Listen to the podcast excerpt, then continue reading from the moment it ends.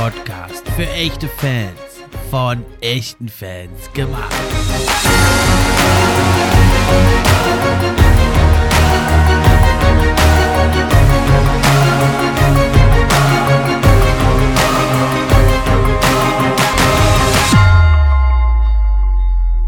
Hi, hallo und herzlich willkommen zur neuen Episode vom NBA Fan Podcast. Ich bin's wie immer, euer Gastgeber Steffen und auch heute freue ich mich über jeden, der mit dabei ist.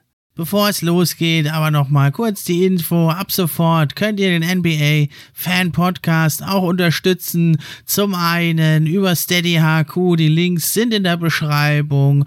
Oder aber eben auch, wenn ihr die Posts über Social Media kommentiert, teilt und liked. Wenn ihr euren Freunden davon erzählt. Und schließlich könnt ihr auch noch eine gute Bewertung schreiben. Das hilft mir dann auch, höher in den Rankings zu erscheinen. Und da würde ich mich sehr drüber freuen, wenn es euch gefällt gefällt, wenn ihr euch ein bisschen die Zeit nehmt, das Projekt hier zu supporten. Jetzt geht's aber los mit den miesesten Abgängen in der NBA.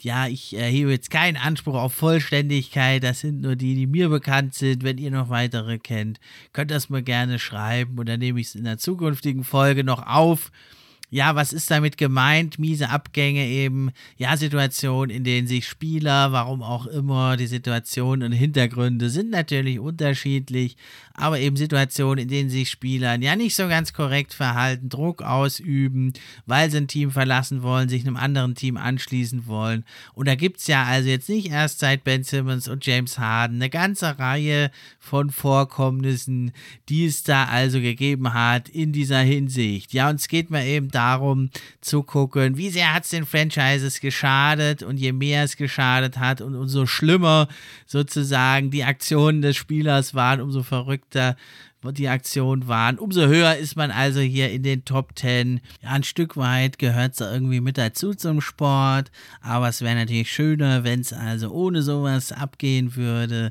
Es geht auch nicht darum, hier jetzt die Spieler an Pranger zu stellen. Es sind eigentlich alles Spieler, die also auch vorher und nachher tolle NBA-Karrieren hatten, nur eben in diesem Moment sich dann mal entschieden haben, sich eben so zu verhalten und nicht anders.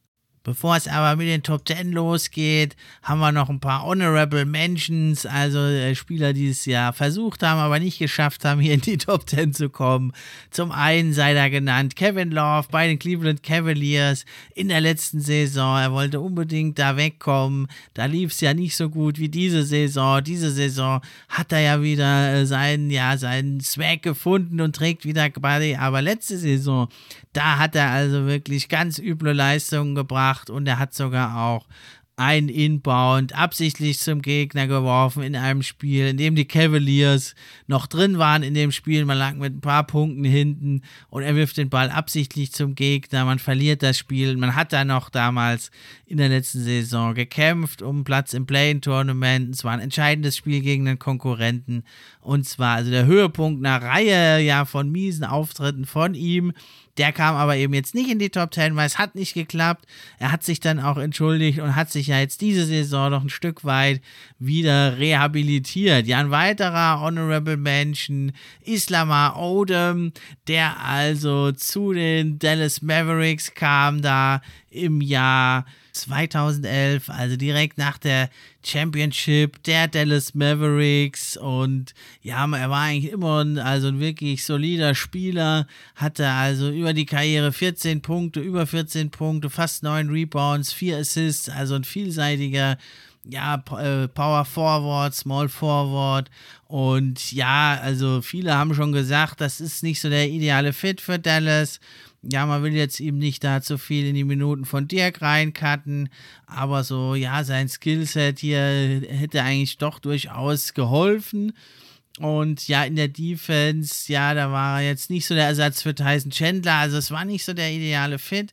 Aber vor allem war das Problem, dass er absolut nicht motiviert war. Also er kam völlig außer Form dahin, war absolut unmotiviert Ähm, ja, also im Jahr zuvor war sein Cousin ermordet worden.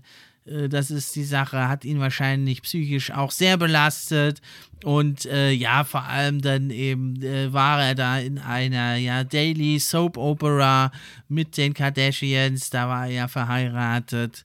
Und das Ganze hat also überhaupt nicht funktioniert und es lief dann auch noch richtig den Bach runter, als dann der Owner der Mavs, Mark Cuban, ihn da mit seiner Motivation äh, konfrontiert hat oder mit der fehlenden Motivation. Und ja, da ging es dann richtig bergab und er war dann weg und hat also das mieseste Jahr seiner Karriere da gespielt, hat 50 Spiele gemacht bei den Dallas Mavericks, 6,6 Punkte, 4,2 Rebounds, 1,7 Assists und auch mit Abstand die miesesten Quoten seiner Karriere aufgelegt. 35% nur sein Karriereschnitt, 46% aus dem Feld und von der Dreierrange sogar hat er also nur 25% aufgelegt statt 31 über die Karriere richtig, richtig mies. Aber da waren es, wie gesagt, auch ja psychologische Gründe und darum hat er hier den Sprung in die Top 10 nicht geschafft. Deswegen lassen wir ihn hier außen vor. Dann kommen wir also zum Platz 10. Das ist Baron Davis. Da muss man sagen, der hat zweimal einen miesen Abgang hingelegt. Ja, zum einen war es ja die Hornets, die haben ihn ja 1999 als dritten Pick gedraftet, schon in seiner zweiten Saison ging es da in die Playoffs und da hat er 18 Punkte, 6 Assists aufgelegt und ja, also man kam ja sogar einmal dann fast in die Eastern Conference Finals, dank seiner tollen Spielweise, verlor dann aber in sieben Spielen gegen Ray Allen und die Milwaukee Bucks.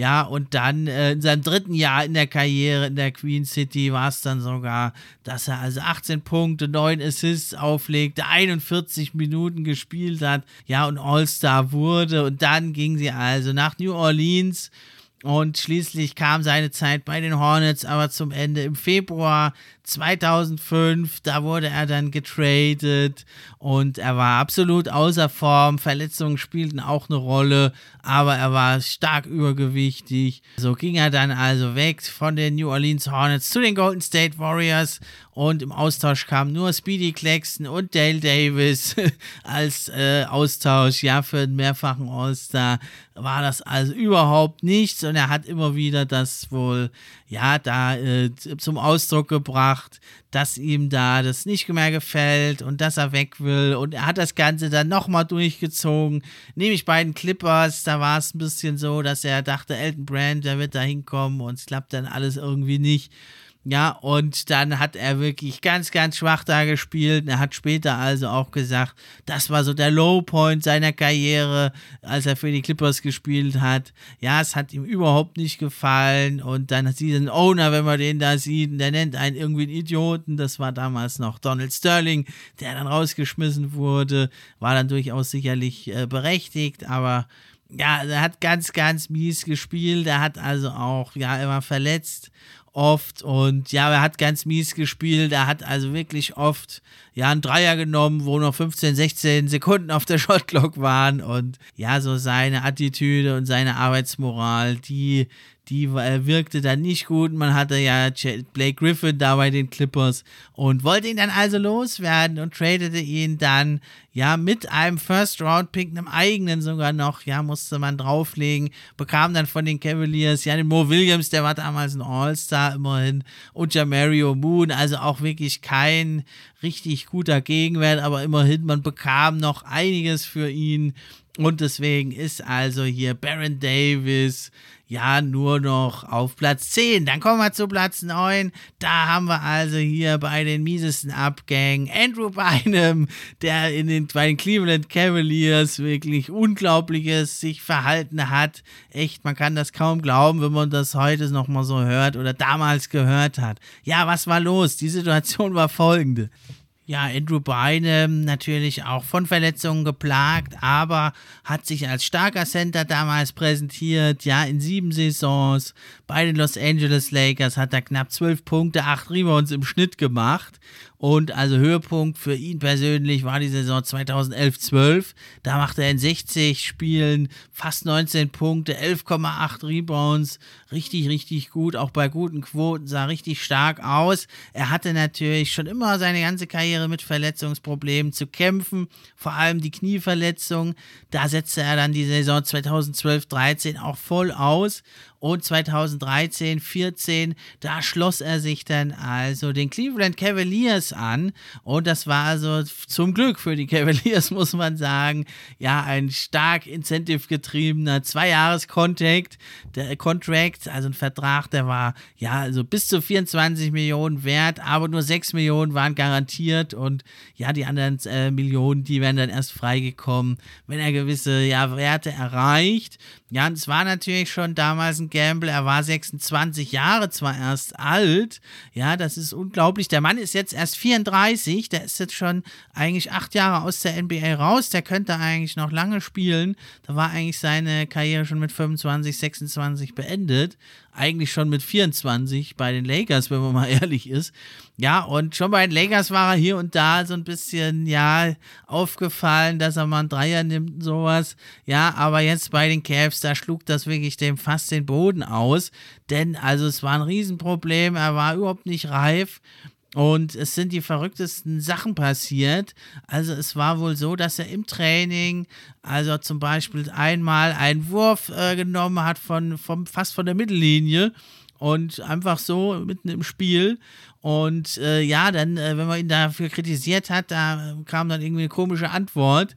Und an einem anderen Tag haben sie also ein Scrimmage-Game gemacht, ja, also ein Testspiel im Training. Und da hat dann äh, ein Pfiff nicht gemocht vom äh, Assistant Coach Phil Handy und hat ihn als einen furchtbaren äh, Referee beschimpft. Ja, und ähm, da waren noch weitere Vorfälle, ja, und es war dann so, dass der frühere Chicago Bulls Forward Luo Deng, also da äh, sagte, also was da im, im, Practice abgeht bei uns, das wäre also in Chicago, wo er früher war bei Tipps, äh, niemals passiert, das hätte niemand hingenommen im Front Office und vom Coaching Staff, das ist eine absolute Katastrophe und es wurde dann immer schlimmer so dass er Andrew Bynum dann tatsächlich also einen Ball eigentlich jedes Mal, wenn er ihn bekam im, im Training, sofort einen Wurf nahm. Also wirklich verrückt, ja. Und das Experiment, das dauerte also auch nur ein paar Monate. Er wurde dann, ja, also aus dem Training rausgeschmissen vom Team, also abgezogen und wurde dann zu Chicago Bulls äh, getradet, wo er dann auch nur zwei Spiele gemacht hat. Und ja, wirklich echt schade, dass da sowas passiert ist. Und ja, also es ist wirklich ganz, ganz traurig. Und er schaffte es also auch nicht bis zum Januar. Da hätte er dann 12,5 Millionen garantiert gehabt. So hat er dann also 6 Millionen bekommen für eigentlich nichts, was er da gebracht hat. Er hat also bei den Cavaliers in 26 Spielen 8 Punkte und 5 Rebounds. Ja, hat trotzdem viele Würfe genommen und dann bei den ja, Indiana Pacers nochmal zwei Spiele gemacht. Und das war's. Dann war seine Karriere beendet im Alter von 26 Jahren. Echt eine traurige Geschichte und einer der allermiesesten Abgänge aller Zeiten. Daher hier auf Platz 9 auf meiner Liste. Dann kommen wir zu Platz 8. Da habe ich Rayshawn Rondo in Dallas. Und ja, also es war unglaublich. Rondo kam nach Dallas ja, in der Saison 2014, 2015. Alle haben sich gefreut, haben gedacht, der tritt jetzt da in die Fußstapfen von Jason Kidd, der damals mit dir 2011 den Titel geholt hat. Und ja, Dirk Nowitzki kriegt vielleicht nochmal eine Chance. Jetzt von den Zahlen her war es gar nicht mal so schlecht, Rajan Rondo. Er hatte also in 46 Spielen 9,3 Punkte, 4,5 Rebounds, 6,5 Assists, 1,2 Steals gemacht. Ja, aber ja, die, die Zahlen sind da nicht das Entscheidende. Eine andere Zahl ist da eher entscheidend, nämlich die Zahl 0, 0. Er hatte also null Respekt für eben den Coach der Dallas Mavericks, der Meisterschaft-Coach Rick Carlisle. Ja, und da muss man sagen, äh, die hatten ein ganz großes Problem. Schon in mehreren Szenen in der Saison hat Rondo also einfach äh, Anweisungen von Rick Carlisle völlig äh, ignoriert Ja, man muss jetzt natürlich sagen, es ist da jetzt nicht nur Rondo zu beschuldigen, es ist natürlich immer eine zweiseitige Geschichte, wie bei allen hier unseren äh, Picks hier und miesen Abgängen ist es ja so, das gehören immer zwei dazu. Und ja, man will jetzt hier nicht dem Spieler die alleinige Schuld zuschieben, aber es war dann eben doch einfach Rondo, der mehrfach nicht also der Anweisung befolgt hat. So war es dann, dass er also in den Playoffs dann aus dem Spiel genommen wurde und keine einzige Minute mehr spielt, nachdem er also in den Playoffs da eine ja 8 Second Violation hatte, weil er also den Ball nicht in den ersten 8 Sekunden über die Mittellinie brachte, weil er so sehr damit beschimpft, äh, beschäftigt war, Rick Carlisle zu beschimpfen und so endete also dann das äußerst unrühmliche Kapitel Dallas, ja, nach nur zwei Spielen in den Playoffs. Also machte er keine weitere Minute mehr und ging dann ab. Jetzt ist die Nummer 7. Da haben wir Robert Ory von den Phoenix Suns. Jetzt sagt ihr, hä, Phoenix Suns? Der war doch bei den Lakers und sonst wo überall. Ja, der war aber gar nicht immer dort, denn er war erstmal auch bei den Phoenix Suns. Und zwar in der Saison 96, 97 und nach 32 Spielen wurde er dann aber abgegeben nach Los Angeles zu den Lakers. Für ihn natürlich dann letzten Endes ein Glücksfall, weil er da dann eben ja diverse Titel äh, mit äh, hat. Aber erstmal war es also so, dass der Big Shot Robert Ory ja mit den Clutch Shots aus Houston LA und San, Antonio verbindet man ihn da. Aber viele vergessen eben diese 32 Spiele. Also er war Teil eines Packages, das Charles Barkley nach Houston brachte. Und ja, äh, vom Moment an, wie er in Phoenix war, war es ein komischer Fit. Und schon im achten Spiel der Saison ging es immer noch schlimmer, weil die Suns hatten acht Spiele verloren. Die ersten acht Spiele der Saison. Ihr Coach Cotton Fitzsimmons der musste dann zurücktreten und dann kam der neue Head Coach Danny Ainge und das war also für Robert Ory besonders schlimm, denn also der hatte ja noch zuvor gespielt und da gab es schon mal also Konflikte. Da sagte auch Robert Ory, ich hasse Danny Ainge, das will ich nicht lügen, ich hasste ihn. Und die haben da also wirklich, sind mehrere Male mit aneinander geraten und er sagte, das wäre ein ganz mieser Typ, äh, Robert Ory. Und ja, es war dann äh, bei den Rockets, da spielten sie also gegen die Celtics. Es war so, dass also die Rockets das Spiel verloren, denn sie versuchten eigentlich nur Danny Ainge zu verletzen bei jedem Screen, bei jeder Möglichkeit, ja, und die Refs, die taten nichts, denn in einem früheren Spiel, da hatte Danny Ainge äh, Ellie getroffen, den Spieler der Rockets, ja, und das war Mario Ellie, war also ein guter Freund von äh, Robert Ory gewesen. Und dann äh, war der natürlich sauer auf Danny Ainge und der war jetzt natürlich sein Coach. Und dann war es so, also in einem Spiel, in dem Robert Ory eins von vier aus dem Feld getroffen hat, äh, nahm also dann Danny Ainge ihn raus und dann schlug also er mit einem Handtuch ins Gesicht des Coaches. Geht natürlich gar nicht. Also hat es geworfen, geschlagen, ja, eher geworfen ins Gesicht. Ja, mitten im Stadion natürlich. Geht überhaupt nicht. Hat sich dann später, ja, entschuldigt bei Danny Ainge und beim Team.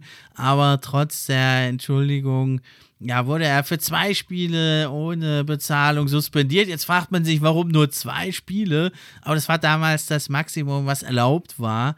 Ja, dann sagte der äh, GM Jerry Colangelo damals, ja, also das geht natürlich so nicht. Und er wurde dann zu den Lakers getradet für Cedric Ceballos, also auch ein schlechter, schlechter Deal für eben die Phoenix Suns. Aber das war dann für ihn natürlich keine Bestrafung, denn er durfte dann mit den Check und Kobe Lakers da auf den ersten Championship Run gehen. So ging es dann also für Robert Ory gut aus, diese Geschichte hier. Und er wird es also verschmerzen können, dass er hier auf dieser Liste ist. Ja, dann geht's weiter. Die Nummer 6, da ist Dwight Howard in Orlando. Und da war es also eine ganz üble Sache. Es lief eigentlich sehr, sehr gut zu Beginn seiner Karriere mit ihm und in Magic. Im Jahr 2009 standen wir also sogar in den Finals. Dann konnte man aber diese Anfangserfolge nicht mehr so ganz anknüpfen und dann kam also jener 5. April 2012, Dwight Howard. Also vorher wurde es schon deutlich, dass er mit dem Coach der Orlando Magics, Stan Van Gundy, überhaupt nicht zurechtkam. Und da am 5. April war es also der Coach Stan Van Gundy, der also bestätigte, dass also das äh, Star Center Dwight Howard ihn gefeuert haben wollte. Und da stand also dann Stan Van Gundy ja vor den Medien und sagte, also ich fühle mich da sehr, sehr unwohl mit diesem Bullshit. Und ja, dann er sagte, er, er, er, er wisse, dass er, also Howard das Teammanagement gefragt hat, ob sie ihn feuern können. Ja, ganz furchtbar. Und dann kam eben also Dwight Howard dazu, der dann also auch kam dann dazu und sagte, hey Stan, ist doch kein Grund da so besorgt zu sein und ja, schnell abgelenkt. Also ein ganz schrecklicher Moment und man muss sagen, immerhin, also Dwight Howard sagte dann also in, später mal in einem Interview, es war der schlimmste Tag seines Lebens und ja, sie hatten eigentlich ein schweres Spiel an dem Tag gegen die New York Knicks und ja, er sagte, das, das stimmte nicht und ja, er hat kein Problem mit Stan. Und dann äh, haben die dann noch gesagt, ja, leg doch mal den Arm um Stan. Da gibt es dieses peinliche Foto irgendwie, wie die da stehen. Und es gab eigentlich wirklich da Beef und ja, man konnte auch sich nicht auf das Spiel konzentrieren. Man verlor 96 zu 80 gegen die Knicks, war der fünfte, die fünfte Niederlage in Folge und verloren 4 zu 1 gegen die Pacers in der ersten Runde in den Playoffs. Und ja, am 21. Mai schon wurde also Stan Gundy dann wirklich gefeuert. Und ja, es begann der Rebuild im Sommer, im August, wurde Dwight Howard in einem Blockbuster Deal mit den Nuggets, Timberwolves und Sixers getradet. Und also nachdem Stan Van Gundy dann gefeuert wurde, der Bruder von Jeff Van Gundy ist das von dem Kommentator und früheren Coach auch. Ja, und dann äh, wurde danach erst wurde dann quasi gesagt, ja, äh, Dwight Howard hätte nie also das äh, verlangt dass wenn Gandhi gefeuert wird. Aber die ganze Zeit stand das im Raum und auch wenn er es vielleicht nicht offiziell gefragt hat, es stand immer im Raum. Es wurde nie dementiert, erst hinterher dann. Und ja, man muss also sagen, die Orlando Magic, was haben sie bekommen? Aaron Aflalo, Al Harrington, Josh McRoberts, Nikola Vucevic, Mo Harkless. Also ja, äh, war nicht wirklich erfolgreich muss man sagen. Und es war eine miese Nummer, wie er da mit dem Coach umgegangen ist und dann offensichtlich da auch dann für die Presse nochmal ein bisschen das zurechtgebogen hat. Ganz mieser Umgang und macht man eigentlich nicht. Dann haben wir also auf Platz 5 die San Antonio Spurs mit Kawhi Leonard. Das war also auch eine ganz verrückte Geschichte. Es war also damals, es war die Saison 2017, 18 die Spurs, also hatten ihn ja gedraftet, hatten ihn groß gemacht. Er war also auch Finals MVP geworden, hat also einen Titel geholt mit den Spurs. Alle dachten, er ist so einer, der braucht keine Aufmerksamkeit, der ist ein Teamplayer, genau der Mann, um in die Fußstapfen zu treten.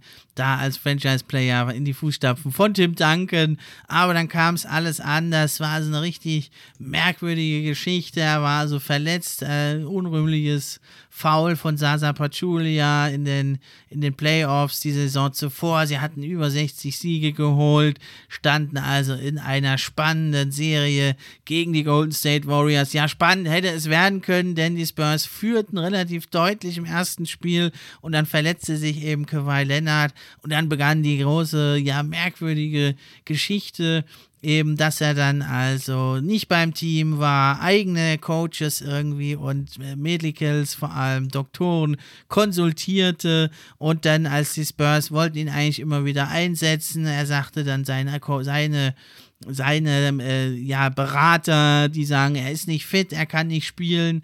Er machte also nur neun Spiele in der Saison, spielte also auch schwach.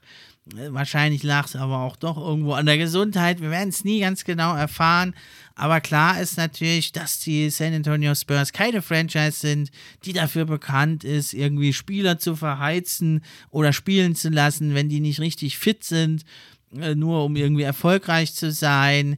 Äh, das ist also auch äh, ganz merkwürdig eben, dass der Popovic und die Spurs ja eigentlich eine eingeschworene Gemeinschaft waren. Er war jahrelang dort und hat nie irgendwie ein schlechtes Wort gehört. Nicht das kleinste bisschen war da zu finden. Also man dachte, zwischen Kawhi Leonard und die Spurs, da geht nicht mal ein Blatt Papier dazwischen ja, aber eben weit gefehlt. Es kam dann zu diesem Auseinandergehen und die Spurs, die waren dann also gezwungen, ihn zu traden und da natürlich alle das wussten, war sein Trade-Wert im Keller. Und so tradete man also Kawhi Leonard mit Danny Green zusammen, also auch noch ein starker Free Wing, wirklich Danny Green, der damals noch viel stärker war, als es heute noch ist, also ein richtig guter Rotation-Mann, den musste man auch noch mit drauflegen. Und äh, die Toronto Raptors tradeten also DeMar DeRozan, Jakob Pöltl und ein Top 20 Protected First Round Pick äh, tradeten sie also zurück. Und für natürlich für die Raptors war es der absolute Lotteriegewinn. Mit äh, Danny Green haben sie einen erfahrenen Rotationsmann bekommen, der also in den Playoffs eine wichtige Rolle gespielt hat.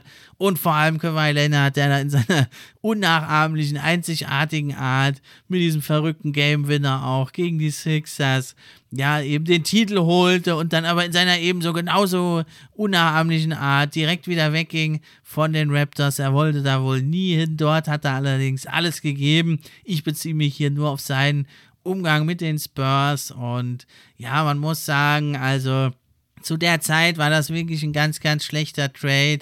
Andere Teams, die hatten da mehr bekommen, aber eben, ja, waren das die anderen Umstände. Denn, äh, also Oklahoma City hat äh, fünf First-Round-Picks und Jay Gilgis Alexander für Paul George bekommen.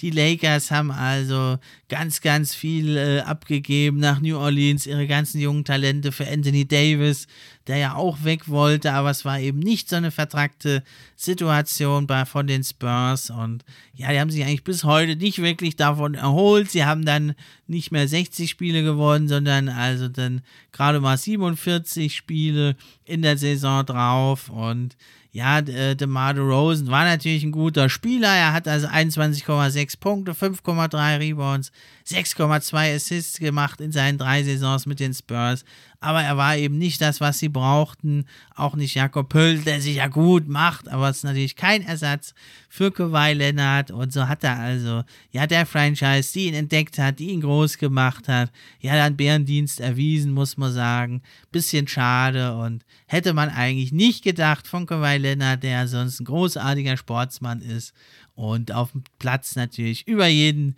Zweifel erhaben ist. Damit kommen wir also jetzt schon zum Platz 3 hier in diesem Ranking.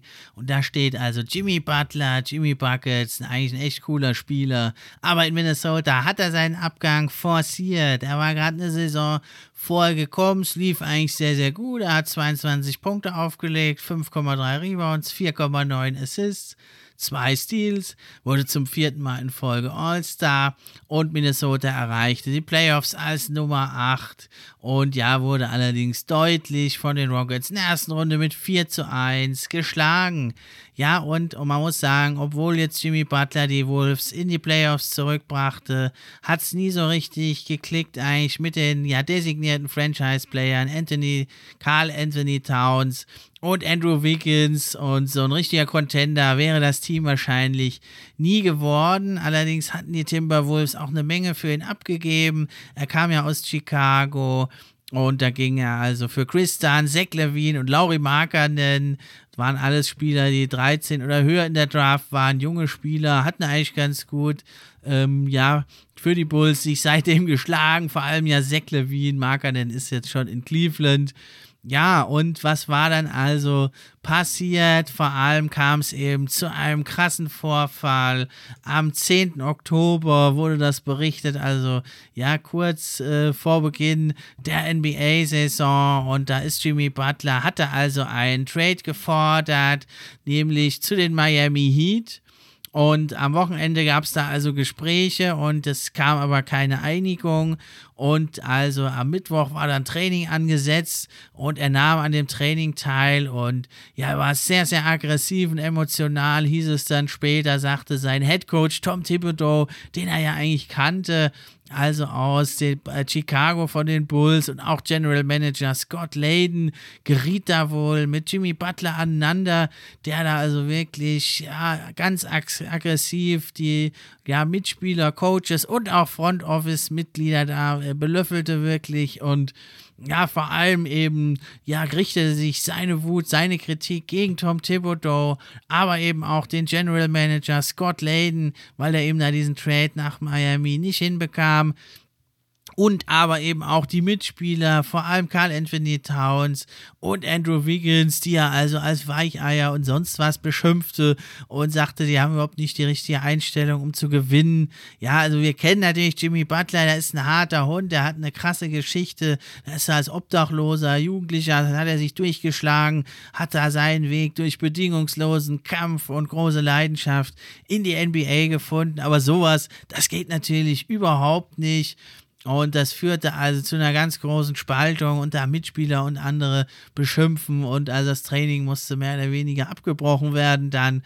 Und es war sehr, sehr schade, finde ich, äh, wie es da also ablief. Das hätte man vielleicht auch anders regeln können. Er spielte dann noch ein paar Spiele für die Timberwolves, aber es war klar, dass er da nicht bleiben wird.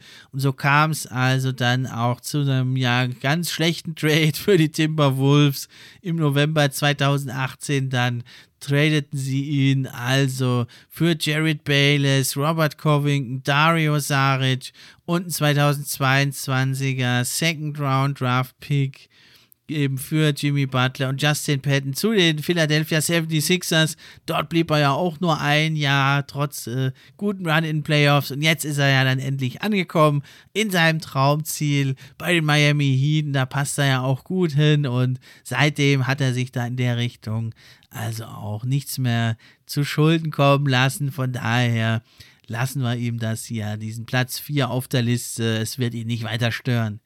Dann habe ich also auf Nummer 3, es ist ja ganz oft jetzt schon diskutiert worden, da habe ich also Ben Simmons, man muss schon sagen, es gab natürlich ein paar Äußerungen von den 76ers, ja, die nicht ganz fair waren, nicht ganz okay waren. Allerdings hat er auch ganz, ganz schwache Playoffs da gespielt. Ihr kennt ja die Statistiken in Spiel 4 äh, also Abspiel im vierten Quarter, Mensch, was ist denn los? Im vierten Quarter hat er also kaum Würfe genommen, überhaupt nichts mehr reißen können, hat zwar ordentliche Defense gespielt, gereboundet, aber eben ja als designierter Co-Star von Joel Embiid hat es einfach nicht geklappt da letzte Saison gegen die Atlanta Hawks und es lag natürlich ein Stück weit auch am Team, am Coach, alles klar, aber wie er das jetzt abgezogen hat, geht ja auf keine Kuhhaut, unter aller Sau, muss man sagen. Ja, hier die Begriffe aus dem Tierreich, ihr merkt schon, also ja, dann äh, einfach nicht aufzutauchen, einen Trade zu fordern, ja, nicht mit den Mitspielern zu reden, keine Antworten zu geben auf Nachrichten vom Team, vom Mitspielern. Dann sogar haben die Mitspieler ja angeboten, äh, mit dem Flugzeug zu ihm zu kommen, mit ihm zu reden, das wieder hinzubekommen. Es ist ja also nicht so, dass man ihm da nicht die eine oder andere Brücke gebaut hat, aber es war dann schon zu spät. Er wollte weg. Dann eben, ja, wurde ihm das Gehalt gekürzt. Dann kam er irgendwann dahin und dann hat er, wurde er aus dem Training geschmissen. Ihr kennt ja die Videos da mit einem Handy in der Hosentasche und ja, spielt da überhaupt nicht richtig mit im Training. Zeigt ganz offensichtlich, hat keinen Bock. Wird dann also aus dem Training geschmissen dann äh, auf einmal heißt es, er hat also psychische Probleme. Wenn er die hat, gar kein Thema. So ist es natürlich ein Stück weit unglaubwürdig. Hätte er gleich die psychischen Probleme oder eine Verletzung angegeben, wird man es ihm eher glauben. Wir wissen es letzten Endes nicht. Aber eben, ja, die Art und Weise, wie er da den Sixers die Pistole auf die Brust setzt, die dann aber eben auch andersrum, ja, da nicht mitgemacht haben und ja jetzt ewig lange das also hingehalten haben, bis es dann also doch noch gelungen ist, da diesen, ja, guten äh, Deal hier einzutüten. Dann äh, ist es immerhin noch einigermaßen gut ausgegangen für die Sixers, aber keine Art und Weise und eben nur durch diesen guten Gegenwert ist also Ben Simmons da nur auf der Nummer 3. Ja, und vor ihm steht also der, für den er getradet wurde zu den Sixers. Es ist also James Harden. Ihr kennt die Story sicherlich. Letzte Saison also absolut unwürdig gespielt, total übergewichtig, überhaupt erst später auch zu den Rockets gekommen, hat mitten in einer weltweiten globalen Pandemie Stripclubs besucht, ohne eine Maske zu tragen, Fotos von sich veröffentlicht, hat ganz mies gespielt, also legendär ist ja das, dieser Videoausschnitt, wie er da Richtung John Wall passt und also sonst wo meterweit an ihm vorbei und ja, John Wall ihm da so einen ganz miesen Blick gibt. Ja, also es war ein ganz, ganz mieses Verhalten von ihm, einer Franchise gegenüber, die Houston Rockets. Die haben als Erste ihm einen Riesenvertrag gegeben. Die haben ihm alle Freiheiten gegeben. Die haben ihm das komplette Team zu, unter ihn und untergeordnet. Er hat die ganze Zeit den Ball gehabt. Alle stehen nur in der Ecke und gucken zu. Er kann kreieren, kann sich austoben. Das ganze Team nach seinen Wünschen zusammengestellt. Erst holt man Chris Paul, dann hat er sich mit dem auch noch zerstritten. Gut, das ist äh, auch kein einfacher Charakter, der Chris Paul. Dann holt man äh, Russell Westbrook dafür auch in einem ganz äh, harten Deal und auch nicht geklappt und dann hat er einfach keinen Bock mehr und der neue Coach Steven Silas steht da vor diesem Trümmerhaufen und musste sich mit dieser Niederlagenserie dann da rumschlagen. Also eine absolute Katastrophe.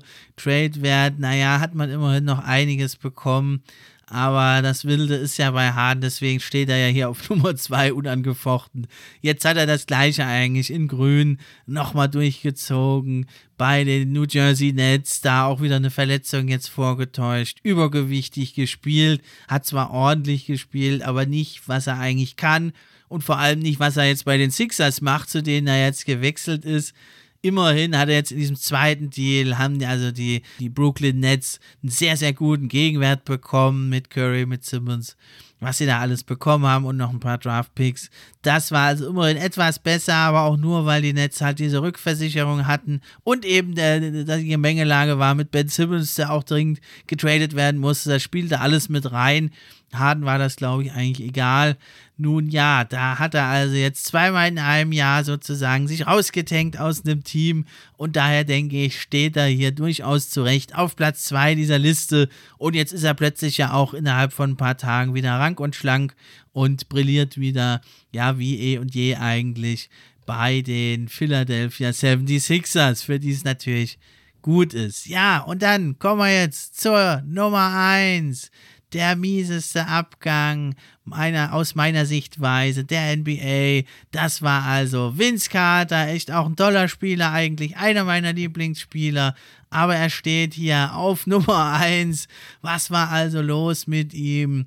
Ja, er war ja bei den Toronto Raptors, das absolute Gesicht der Franchise. Und er war der erste große Sportstar der Raptors, der brachte die überhaupt auf die Landkarte, machte Basketball in Kanada berühmt und erreichte ja auch einiges mit dem Team. Aber man muss eben sagen, ja, nach der 2003-2004 Saison da ver verpassten die Raptors ja die Playoffs mit drei Siegen zu wenig und ja, dann der Manager Glenn Grunwald und der Coaching-Staff wurden da gefeuert. Und dann wurde also berichtet, Vince Carter war ganz desillusioniert mit der Franchise und forderte also da mit dem damaligen Raptors-Präsident im Gespräch, Richard Petty, also einen Trade. Er spielte dann unglaublich schlecht. Er spielte also so schlecht wie eigentlich, ja, jahrzehntelang dann nicht danach in seiner Karriere, denn der hat also in seiner letzten richtigen Saison bei den Raptors, das war also die Saison 2003, 2004, da legte er 22,5 Punkte auf in 38 Minuten, 4,8 Assists, 4,8 Rebounds und das Ganze noch garniert mit 41,7% aus dem Feld, 38,3% von Downtown und 80% Freiwürfen. Jetzt also wollte er ja schon vor der Saison gar nicht mehr spielen für die Raptors und er lief dann also auf noch in 20 Spielen und da macht er also 15,9 Punkte nur, also fast, also ja, neun Punkte weniger als noch in der Saison davor. Er hatte nur 3,3 Rebounds. Da müsst ihr euch mal festhalten. 3,3 Rebounds. So wenige hatte er das letzte Mal in der Saison 2014-15. Da war er 38 Jahre. Das heißt, er konnte also plötzlich mit 28 Jahren nicht mehr rebounden und erst 10 Jahre später hatte er wieder so wenige Rebounds und auch nur 3,1 Assists und auch die Quoten aus dem Feld gingen total runter, selbst nur 69,4 Prozent von der Dreierlinie. Dabei hat er in der Career 80 Prozent da, also hat absolut schwach gespielt, hat ganz schwach performt. Und jetzt im Rückblick hat man sogar noch erfahren, dass er wohl, ja, vom Tacoma News Tribune wurde das berichtet, dass er also den Seattle Supersonics, die gab es ja damals noch, schon einen Monat bevor er nicht mehr, also schon einen Monat lang, bevor er aufhörte zu spielen für die Raptors, Spielzüge verriet. Und auch als er zurückkam, dann hat er mehrmals, ja, Disrespect da gegeben. Also echt ein bisschen schade, wo man ihn doch so vergöttert hat. Und gerüchteweise hat er, ist er sogar mit dem Headcoach damals, Sam Mitchell, aneinander geraten. Also es war ganz, ganz schwach von Vince Carter. Also ein dunkles Kapitel in seiner ruhmreichen, muss man wirklich sagen, fantastischen Karriere, die er also bis ins hohe Alter fortgesetzt hat. Ja, und so war der Druck wirklich groß. Die haben also dann am 17. Dezember 2004 ihn getradet. Es war ein echter Schock damals. Man hat damals noch nie so viel mitgekriegt wie heutzutage. Und man bekam also wirklich wenig da für ihn zurück.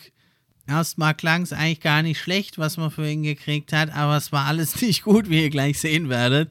deswegen steht er hier auch auf Platz 1, weil sein Team wirklich, ja, jahrelang eigentlich geschädigt wurde dadurch. Also man bekam für ihn also von den New Jersey Nets damals noch Alonso Morning, der niemals nach Toronto kam, muss man sagen. Er war nicht mehr fit, er spielte nicht mehr. Dann äh, Eric Williams und Aaron Williams waren beides Roleplayer, die aber also sehr wenig äh, gebracht haben.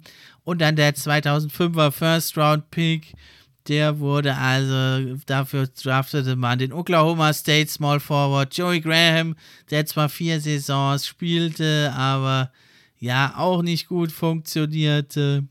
Ja, es ist echt schade, denn Vince Carter ist also der, einer der größten, wenn nicht sogar der größte Spieler der Raptors all time.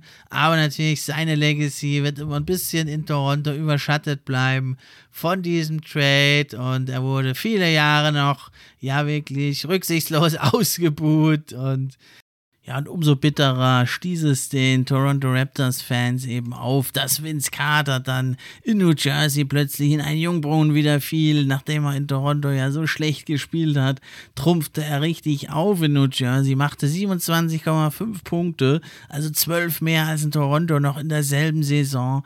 Auch die Rebounds gingen also hoch von diesem ja miesesten Wert, den er eigentlich fast jemals hatte. 3,3 gingen sie eben wieder auf 5,9. Die Assists auch um 1,6 hoch und vor allem also die Wurfquoten. In Toronto hatte er zu Beginn der Saison nur 69% von der Freiwurflinie getroffen. Jetzt plötzlich 12% mehr, wieder 81 in New Jersey. Und auch die Field Goals gingen um 5% hoch und die Dreier sogar um 10%. Also kurz und knapp gesagt gesagt, er legte los wie die Feuerwehr und vorher schleppte er sich nur übers Feld wie ein alter Opa. Also das war natürlich ganz schlimm für die Raptors-Fans, die ihm das also durchaus zu Recht auch viele Jahre noch übel genommen haben ja, man muss sagen, jetzt die Zeit halt alle Wunden und jetzt seit er nicht mehr spielt, scheint es so langsam den Pfad der Versöhnung zu geben. Und das wäre also schön, wenn er da auch wieder ja in Ehren aufgenommen wird bei den Raptors. Und das hat er sich eigentlich auch verdient. Nichtsdestotrotz, jetzt in der Liste heute steht er also, weil er seine Franchise ja sehr geschädigt hat mit seinem Spiel und mit seinem Verhalten und dann mit dem Trade, der also wenig bis gar keinen Gegenwert gebracht hat. Echt schade für die Raptors damals. Ja, das war also meine Top-Liste. Wenn ich noch was vergessen habe, schreibt es mir gerne. Dann gehe ich der Sache auch nochmal nach und berichte auch in der zukünftigen Folge dann nochmal über eure Vorschläge. Aber nochmal kurz die Info. Ab sofort könnt ihr den NBA Fan Podcast auch unterstützen. Zum einen über Steady HQ. Die Links sind in der Beschreibung. Oder aber eben auch, wenn ihr die Posts über Social Media kommentiert, teilt und liked. Wenn ihr euren Freunden davon erzählt. Und schließlich könnt ihr auch noch eine gute Bewertung schreiben. Das hilft mir dann auch, höher in den Rankings zu erscheinen. Und da würde ich mich sehr drüber freuen, wenn es euch gefällt wenn ihr euch ein bisschen die Zeit nehmt, das Projekt hier zu supporten. Ansonsten bleibt mir nur noch zu sagen, das war's, ich bin raus. NBA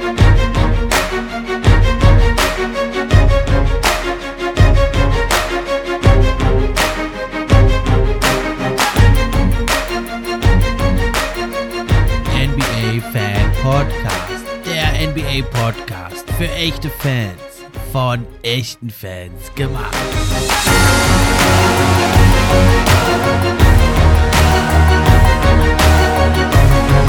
Musik